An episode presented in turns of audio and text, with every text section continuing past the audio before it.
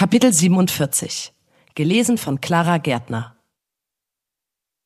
Ich hatte schon früh Erfahrung mit Catcalling. Da war ich vielleicht zwölf oder elf Jahre alt. Da ist man immer mal vom Dorf in die Stadt gefahren zum Shoppen oder so. Es war häufig der Fall, dass mir Männer hinterhergepfiffen oder gerufen haben. Das war irgendwie normal. Ich habe mir da gar nicht so richtig Gedanken darüber gemacht. Ich habe es einfach ignoriert. Auch das Gefühl, dass es in einem ausgelöst hat, habe ich ignoriert. Die erste Situation, an die ich mich so richtig zurückerinnern kann. Ich denke, dass ich vieles auch nicht mehr weiß, weil ich es einfach verdrängt habe.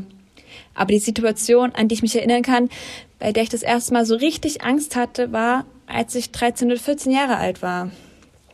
Da hatte ich einen Minijob und bin zum Bahnhof gelaufen. Ich musste damals immer einen Waldweg entlang laufen.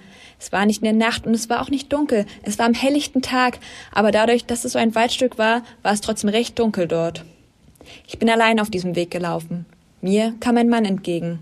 Als wir einander vorbeiliefen, habe ich gemerkt, dass er abrupt stehen blieb und mir dann hinterherlief.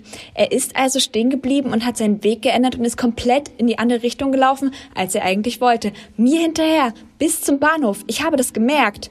Ich bin immer schneller gelaufen und obwohl mir vorher sowas noch nie passiert ist oder mir nie gesagt wurde, pass auf, wenn du da langläufst, habe ich trotzdem direkt gewusst, okay, du musst jetzt vorsichtig sein, damit dir nicht was richtig Schlimmes passiert.